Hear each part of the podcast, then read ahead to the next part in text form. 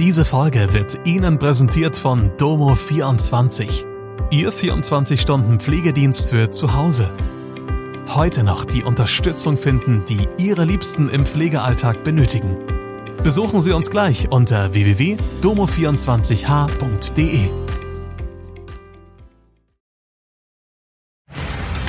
Hallo, das sind die Nachrichten von Mittwoch aus Mannheim und der Region.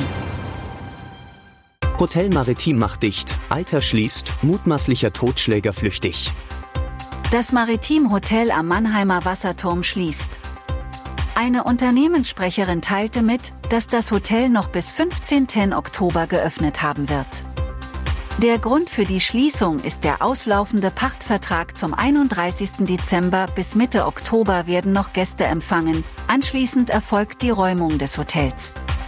Was weiter mit dem Gebäude am Friedrichsplatz passiert, ist zurzeit noch unklar. Die Mannheimer Immobilienfirma ProConcept AG hatte das Gebäude 2019 erworben. Und noch eine Institution wird es in Mannheim demnächst nicht mehr geben.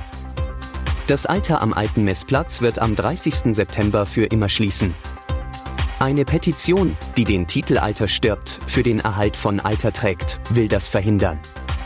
Doch Florian Bucke vom Trägerverein Pau ist von der Petition wenig begeistert. Bucke betont, dass immer klar war, dass das Alter eine temporäre Einrichtung sei. Außerdem sei der Verein gerade in Gesprächen darüber, wie das Nachbarschaftsprojekt weitergeführt werden könne.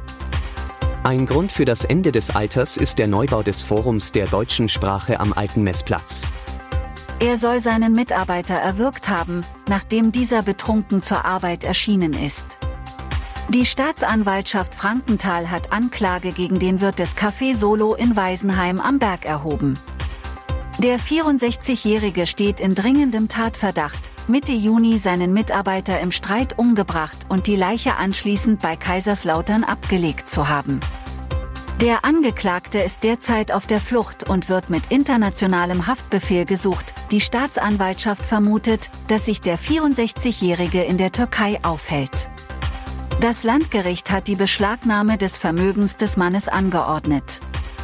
Damit will es erreichen, dass dem Tatverdächtigen das Geld ausgeht und er zurück nach Deutschland kommt, um sich dem Verfahren zu stellen. Übrigens, wir würden uns freuen, wenn ihr an unserer Umfrage auf Spotify teilnehmt und uns Feedback zu Mannheim Kompakt gibt. Das war Mannheim Kompakt. Jeden Montag bis Freitag ab 16 Uhr auf allen gängigen Podcast-Plattformen.